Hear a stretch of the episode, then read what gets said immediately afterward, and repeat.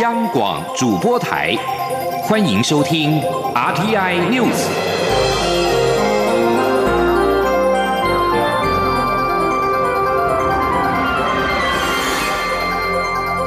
听众朋友您好，欢迎收听这节央广主播台提供给您的 RT News，我是张顺祥。首先把新闻焦点关注到是美猪跟美牛进口的相关议题。政府宣布开放美国猪肉进口，卫生福利部长陈时中今天接受广播节目专访时表示，开放是在科学证据之下与国际接轨的选择。如果不接轨，台湾下一步就会脱轨。解释相关政策是为了台湾争取可协商谈判的国际地位。他也强调，主管卫生的卫福部一定会做好食安把关。央广记者肖兆平的采访报道。政府宣布开放含有莱克多巴胺的美国猪肉以及三十个月龄以上的美国牛肉进口，后续食品安全管理以及政策准备引起关注。卫生福利部部长陈时中三十一号接受广播专访表示，当政府决定要与国际密切接轨，部会就必须对不合国际标准的规定要进行检讨。他强调，在国际。外交以及经济需要下，卫福部还是有很大的食安参与权。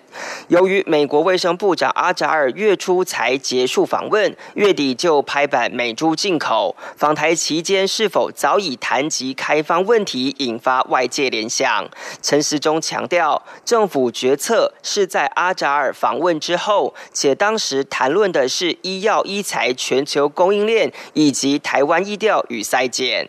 陈时中进一步表示，开放来猪是在科学证据下与国际接轨的选择。还说，台湾如果不接轨，下一步就会脱轨。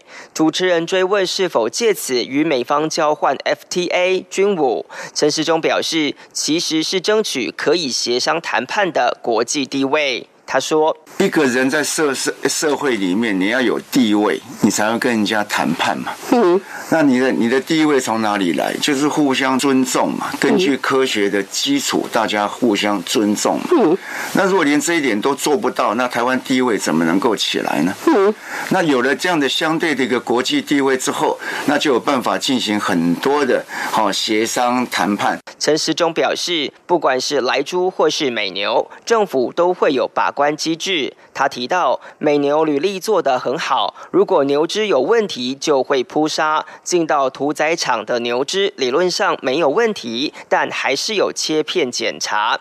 而来猪部分，则是要求散装市场要分开标示，包装要清楚载明等规范。如果涉及不实标示，也会开罚。陈时中也说，目前已经请食药署整理相关风险评估报告，近期就会公告。同时，也会推出标示示范区，希望社会提供改进意见，一起做好安全把关工作。中央广播电台记者肖兆平采访报道。蔡英文总统宣布开放含莱克多巴胺美国猪肉进口台湾，引发了轩然大波。前总统马英九办公室今天发出新闻稿，要求蔡总统正式的对猪农跟社会大众道歉。说明事先未与国会及猪农资商，却突然改变政策的理由，并且在没有获得猪农跟社会大众同意之前，无限期的延后开放含瘦肉精的美猪进入到台湾市场。马办指出，包含俄罗斯、欧盟或中国等都禁止含瘦肉精的美猪，为什么就台湾一定要开放呢？而国民党今天则是串联全国二十二个县市的议会党团，同步举行记者会，宣布将透过地方自治条例规范猪肉不得检出瘦肉精。国民党主席江启臣表示，不排除采取任何可能的作为。请听央广记者王维婷报道。政府将自明年元旦起开放含莱克多巴胺的美国猪肉进口台湾。为了反制中央的政策，国民党三十一号串联全国二十二县市的市议会党团，同步举行记者会，宣誓将透过地方自治条例规范猪肉瘦肉精零检出。目前在二十二个县市中，有十九个县市议会的议长是国民党籍，国民党也在十七个县市议会占有多数席次。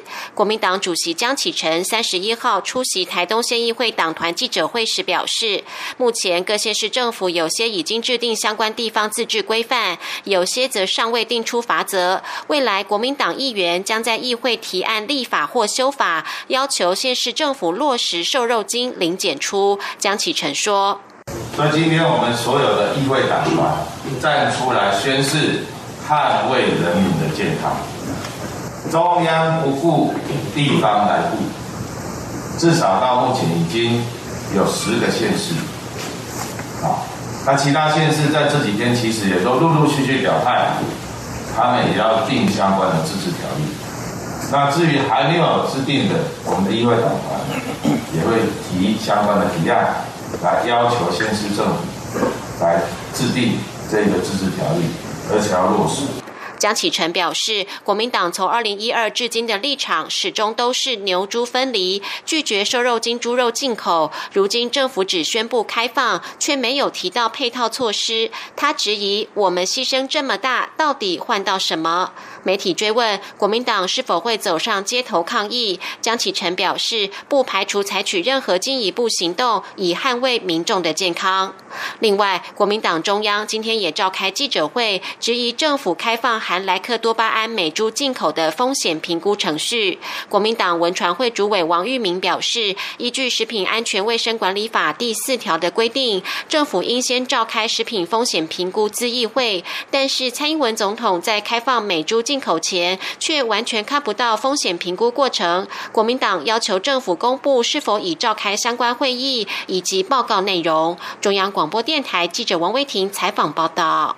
国民党执政县市不满政府以行政命令宣布进口含瘦肉精的美国猪牛进口，扬言以自治条例拒绝相关的肉品进入到市场。对此，陈时中表示，他会虚心的向地方首长沟通，并透过科学证据解释风险，强调安全性没有问题。肖兆平的报道。政府宣布开放含有莱克多巴胺的美国猪肉以及三十个月龄以上的美国牛肉进口。由于国人饮食习惯多以猪肉为主，因此国民党及县市首长打算寄出自治条例，拒绝含有莱克多巴胺的肉品进入市场。对此，卫生福利部部长陈时中三十一号接受广播专访时表示，会努力沟通。他并指出，当前重点是要根据国家需要。以及科学证据讨论政策。他说：“现在讲很多啊，大家讲啊，民进党谁讲怎么样？那以前国民党也讲怎么样？他应该出来好，大家拍拍手啊。嗯，没有，他不需要这样子。重要是这个时间点，嗯，我们的需要是什么？这个时间点科学的证据是什么？那怎么样做对台湾最有利？”在节目广告时段中，主持人追问：如果地方政府态度强硬，采取行政官司，届时该如何处理？陈时中认为，地方政府在审视了解事情后，应该会与中央同步，不会扯台湾的后腿，让台湾走不出去。他并强调，身为政务官，他一定会跟地方首长好好沟通。他说：“我们就虚心的，很虚心的跟他们请教，那来再好好来跟他们讲这个安全性是没有问题。”嗯。另外，国民党籍新北市长侯友谊日前表示，国际标准从二零一二年至今都没改变，并点名是蔡总统变了，让美猪进口。陈世忠表示，政府指的是过去从没有标准到定出标准的国际变化，而不是国际食品法典委员会对标准。进行改变。他认为侯友谊的说法是政治语言，但他相信明理的侯友谊可以理解政治决定背后的科学基础。中央广播电台记者肖兆平采访报道。捷克参议院的议长维特奇率团访问台湾，今天出席我国政府举办的台捷经贸暨投资论坛，双方签署了三个合作备忘录。对于中国表示会让维特奇付出。深重代价。经济部长王美花在受访时虽不予置评，但稍后在致辞当中强调，台捷共享民主、自由、人权的普世价值。维特吉也提到，自由跟民主是繁荣的主要基础，没有企业间的自由合作机会，台捷也不会得到自由。央广记者谢嘉欣采访报道。台湾与捷克关系持续深化。近期，捷克参议院议长维特奇率团访台，为捷克史上人数最多、层级最高的来台访问团，为两国关系创下新的里程碑。我方包括国发会、外交部、经济部联手，在三十一号举办台捷经贸暨投资论坛，双方并在智慧城市及 AIoT、新创社群、智慧机械等三大领域签署合作备忘录。经济部长王美花致辞时强调，希望协助双方企业在疫情期间调整供应链布局，掌握后疫情时代的产业合作商机，提供双方经贸交流、产业合作平台。对于中国外交部长王毅稍早批维特奇访台是公开挑衅，并扬言要让他为短视行为和政治投机付出深重代价。王美花在会前受访时对此说法不予置评，稍后致辞时则强调，台捷除了经贸交流密切以外，长久以来也共享民主、自由、人权的普世价值，且民主国家在追求经济发展及成长时，也要遵守这些基本价值。他说：“那民主国家在追求经济发展跟成长的同时，当然必须要遵守自由、民主、开放跟社会责任等基本的价值，让企业在获利以跟投资以外，都可以符合相关的人权规范。那这个就像韦德奇议长所说的。”如果为了钱财牺牲了这些价值，到最后可能连钱财都没有了。维特奇致辞时也指出，自由和民主是繁荣的主要基础。若没有企业之间的自由合作机会，台湾、捷克也不会得到自由。他希望双方做最大努力，深化彼此关系。王美花最后感谢维特奇从捷克远道而来，并认为这证明不论有再多的压力、再严峻的情势，也阻挡不了双方捍卫民主自由、守护人权的决心，并在经贸交流创造互惠共赢的合作模式。中央广播电台记者谢嘉欣采访报道。央视新闻则报道，中国国务院委员兼外长王毅当地时间三十一号在德国对媒体声称，在两岸议题上挑战一中原则，就是跟十四亿中国人民为敌。他还说，这是国际背信的行为。不过，美联社报道，有外籍学者认为，这趟访问显示北京无法孤立台湾，也可以看出欧洲思维逐渐是转回对抗北京。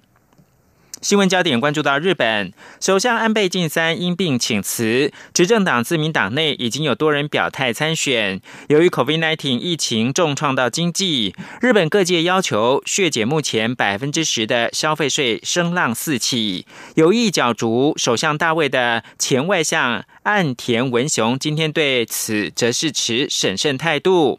他表示，消费税是政府重要的收入来源，用来支持社会福利的负担。减税将使得中小企业额外成本增加。岸田说，由于预料 COVID-19 疫情将陷入到长期抗战，需求短期内不会强力反弹，因此日本必须采取财政跟货币政策来支持经济。自民党内有国会议员最近呼吁日本政府考虑减税，以缓和 COVID-19 对日本家庭的冲击，但日本政府高层至今仍然是排除这种可能。此外，共同社一份“谁最适合担任首相”民调显示，自民党的前干事长石破茂以百分之三十四点三支持度居冠，第二跟第三名分别是内阁官房长官菅义伟以及防卫大臣河野太郎。最后看到是短影音平台 TikTok 的母公司字节跳动，三十号晚间表示，已经注意到中国官方日前发布的禁止与限制出口技术的公告，将严格遵守相关法规处理技术出口业务。美国总统川普日前以国安疑虑为理由，要求字节跳动分拆 TikTok 美国业务，而微软跟甲骨文都有意收购。新闻由张顺祥编播。大家好，我是中央流行疫情指挥中心指挥官陈时中。国内武汉肺炎疫情已经稳定控制，但国际疫情仍然严峻。提醒至国外入境的朋友们，请于机上全程佩戴口罩。入境后，请谨守台湾的入境检疫规定。如果感到身体不适，请主动告知检疫人员，并配合防疫措施。请配合居家检疫。如出现疑似症状，请联系各县市卫生局，切勿自行就医。有政府，请安心。资讯由机关署提供。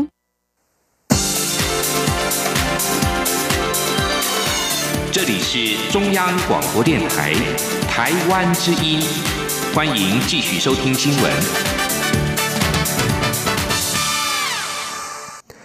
各位好，我是主播王玉伟，欢迎继续收听新闻。食药署今天宣布，高端疫苗生物制剂股份有限公司可进行 COVID-19 武汉肺炎候选疫苗的第一期临床试验。食药署表示，这是国内第三家获准临床一期验证的厂商。如果第一期安全性验证无虞，年底就可以进入第二期的有效性评估，推估国内渴望在明年第一季有疫苗上市。吉林央网记者肖兆平的采访报道。卫生福利部食品药物管理署三十一号宣布核准高端疫苗生物制剂股份有限公司 COVID-19 武汉肺炎候选疫苗的第一期临床试验计划。这也是继国光、联雅后的第三家核准厂商。食药署表示，他们在八月二十六号召开专家会议，审查高端公司的候选疫苗计划，决定厂商补足技术文件且审查同意后，就可进行第一。一期的临床试验，而高端公司日前补件完成，也通过法规要求，因此食药署三十一号宣布可进入实际施打的第一期临床试验。食药署药品组副组长吴明美受访表示，第一期临床试验主要是看疫苗的安全性以及有无不良反应，预计收案人数约一百人，而高端公司的第一期临床试验大约需要两个月的时间，十一月。十二月才会进入更大规模的第二期试验。他说：“第一期哈，他们都是打两剂哈，像高端的这个哈，他第一期诶第一剂打下去之后嘛哈，要再等一个月再打第二剂哈，所以预估哈第一期的试验结果出来呢，大概要差不多两个月。”好，两个月呢，他们看出来说，哎，这个疫苗是不是安全，有没有不良反应？哈，第二期呢，主要就是看哈它的有效性。吴明美表示，如果第二期试验结果也能确认抗体疗效，届时不排除有机会紧急授权上市，预估明年第一季就有疫苗问世。不过，他也强调，疫苗研发不能只讲求速度，必须兼顾安全性与有效性。食药署会做好把关，确认无虞才。会让全民施打。中央广播电台记者肖兆平采访报道。持续关注地方政府对于美猪议题的讨论与表态。新北市长侯友谊今天重申，为了守护民众的健康，新北市绝对严格把关。他乐见新北市议会国民党团修订自治条例，规范瘦肉精零检出。新闻记者王威婷的采访报道。国民党动员全国各县市议会党团修改或订定地方自治条例，规范猪肉、瘦肉精零检出，以反制政府开放含莱克多巴胺美国猪肉进口。目前已经有十个县市订有相关自治条例，但全国人口最多的城市新北市还没有相关规定。对此，新北市长侯友谊三十一号表示，他乐见国民党新北市议会党团将修订自治条例，新北市府绝对会严格把。关民众的健康，侯友谊说：“设立的立场，国民党会提出修订自治条例，对瘦肉精本来就是在中央政府的法规标准就是零检出，所以地方政府当时没有定，是因为中央已经定了零检出。那至于这段时间，国民党要提出整个瘦肉精零检出的态度，我乐观其成。”侯友谊也表示，新北市学校营养午餐绝对不使用美猪美牛，坚持使用台湾猪，且瘦肉精必须零检出。侯友谊今天也到学校视察团膳，了解采购、烹调等流程，并进一步盘点相关法规。侯友谊表示，在扩大开放美猪美牛政策上，他和人民站在一起，政府应尽早公布风险评估报告和说明新台币一百亿元的基金怎么使用。既然政策决定前没有沟通，事后总要把问题说清楚。针对卫福部长陈时中说，在美国卫生部长阿扎尔访台后，才被告知扩大开放美猪美牛。侯友谊也质疑政府决策仓促，配套措施是否完整。他并认为要在短时间内做好报告。陈时中很委屈，有苦衷，也很辛苦。中央广播电台记者王威婷采访报道。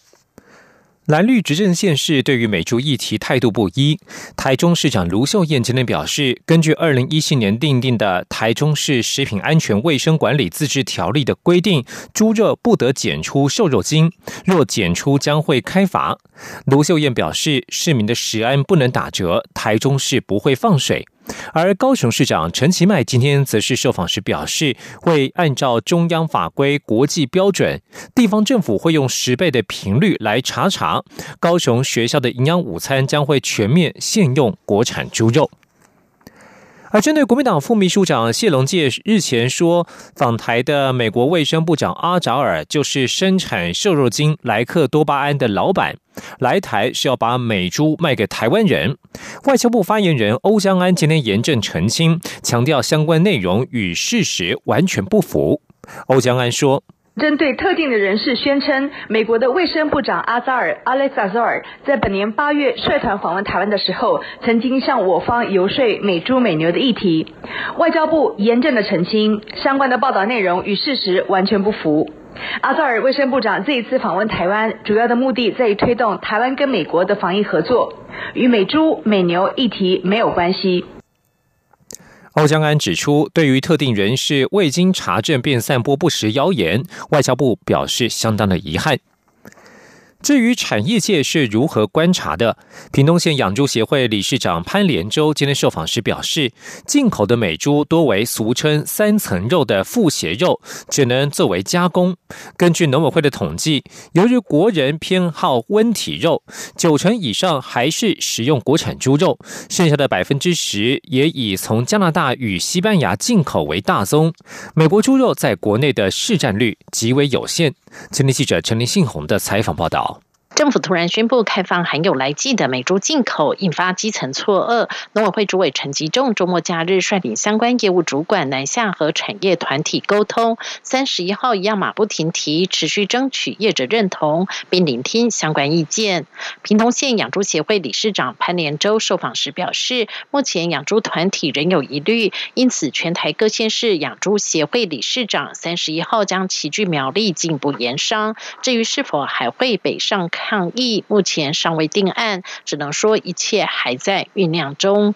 开放含有来气的美猪进口后，民众最担忧的就是影响健康。潘连洲指出，台湾进口美国猪肉已经二十多年，但大多为俗称三层肉的腹斜肉，台湾民众多不爱食用，只能流向加工市场。潘连洲说。没有那种规格给我们啊，排排骨什么都没有什么规格了。好了，他们瘦肉都自己用了，他们只是给我们护食肉，那护食肉是是咱讲的成品哦。嗯。啊，它没有皮啊，那个排骨上面那个肉要去掉了，没有皮又没有肉，只剩下油，中间一小部分猪肉而已，那个只能加工用而已啦，没有什么大不了的。潘连洲指出，加工业者如果使用美猪，只要政府做好追溯管理，民众购买前也仔细看清楚，若是美猪就拒买，便可以共同支持台湾猪肉。不过，他也表示，虽然美国猪肉在台湾使用有限，但美猪的内脏对台湾民众影响较大，像是猪心、猪肚、大肠头及猪脚，这些美国民众不爱食用的部分，就会大量卖到台湾。至于猪肝，由于容易变质腐坏。较不可能进口。中央广播电台记者陈琳信鸿报道。将焦点转到国会，立法院即将成立修宪委员会，启动修宪工程。民进党立院党团今天举办宪政改革公听会，探讨落实十八岁公民权。多名与会学者、政党代表皆支持修宪，将选举投票权下修至十八岁，也赞同同步调整被选举权以及行使其他公民权的参政年龄。另外，也有学者建议政府应成立任务编组，包裹处理因应公民权下修的相关法律。修正，以避免挂一漏万。今天记者刘玉秋的采访报道。民进党团三十一号举办宪政改革公听会，邀集各政党代表及专家学者探讨落实十八岁公民权，未来将选举投票年龄下修到十八岁，以及被选举权与行使其他公民权的参政年龄是否同步调整的可行性。一所大学公行系教授吴明孝表示，行政院已通过民法修正案，将成年年龄下修到十八岁，选举投票权也应同步调整。他认为此举必定会影响未来政治议题的设定，会对台湾政治产生较大的影响。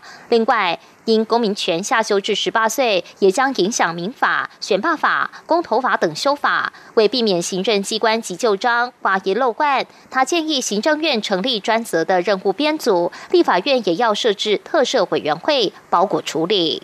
他可能超过一两百部以上的法律，那如果我们参考那种日本做法，就是这样啊，你就是用包裹立法的方式，也就是说你是提出一个法案，但这个法案之前其实都已经经过。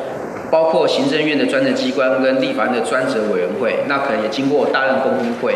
那直接就把这样的一个必须修改的条文全部做盘点，直接去 update，而不是个别法律拿一条条修，因为这个一定会挂一漏万，这个是一个未来必须要做的一个长期的准备工作。台湾少年权益与福利促进联盟副秘书长刘兆阳也认为，透过修宪落实十八岁公民权，以国家政策让青少年提早做好准大人的准备。若国家认同青年世代是国家发展的重要伙伴，单纯把公民权年龄下修只是基本款。民众党立委蔡碧如也提及，各界对于下修投票权至十八岁已有高度共识。至于参政年龄、被选举权是否应同步调整，民众党主张修宪取消投票年龄限制，授权法律定之即可。与会者大多支持修宪落实十八岁公民权，不过也有多名学者提。及这次修宪的重点不在于是否下修公民权，而是修宪门槛中的公民复决部分是否调降。台大法律系教授林明星直言，修宪复决门槛过高是导致修宪无法过关的关键。他建议应透过大法官视线，针对宪法增修条文第十二条的修宪程序，宣告是否违反宪法本质的民主原则，让宪法重新开始。他认为，透过大法官视线的一次革命，不仅能破解二十岁公民权的魔咒，也能解决修宪门槛过高的问题，远比将修宪案交付全民。复决要更有可行性。中央广播电台记者卢秋采访报道。关注国际消息，在获得主要政党支持之后，黎巴嫩驻德国大使阿迪布将在三十一号被指派为新任总理，负起筹组新政府的任务。在贝鲁特大爆炸之后，黎巴嫩的财政危机更形严重。两位黎巴嫩资深官员表示，法国总统马克宏在过去四十八小时之内持续施压黎巴嫩领袖，必须同意一位总理候选人。马克宏将在本周访问黎巴嫩。黎巴嫩各领导人针对新任总理人选的谈判，在上个星期陷入了僵局。资深官员表示，马克宏的角色是阿迪布出现的重要关键。阿迪布是法学和政治学博士，过去曾经是前总理米卡提的顾问，从二零一三年起一直担任驻德大使。巴尔干半岛国家蒙特内哥罗在三十号举行国会大选，初步的出口民调结果显示，执政党虽然小幅领先最主要的反对派联盟，但是双方都没能拿下国会过半席次。众多其他规模较小的政党将成为筹组联合政府的关键。亲西方的执政党社会主义者民主党稳占优势三十年，现年五十八岁的总统朱卡诺维奇几乎是连续不间断的领导着蒙特内哥罗，让他成为欧洲掌权最久的领袖之一。但是，历经一年来的抗议，与东正教会支持者的关系又陷入紧绷，现在执政权正面临考验。朱卡诺维奇被控贪污、窃国和组织犯罪牵扯不清。不过，这次选战的重心却是他和塞尔维亚正教会的争执。双方的冲突源于政府在二零一九年底通过法律，能够让境内塞尔维亚正教会数百间修道院变成国有财产。蒙特内哥罗可能成为区内下一个加入欧盟的国家，但欧盟十分关切蒙特内哥罗的贪污、媒体自由以及组织犯罪等问题。以上新闻由王玉伟编辑播报，相关新闻内容欢迎上央广网站点选收听。我们的网址是 triple w 到 r t i 打 o r g 打 t w，这里是中央广播电台台湾之音。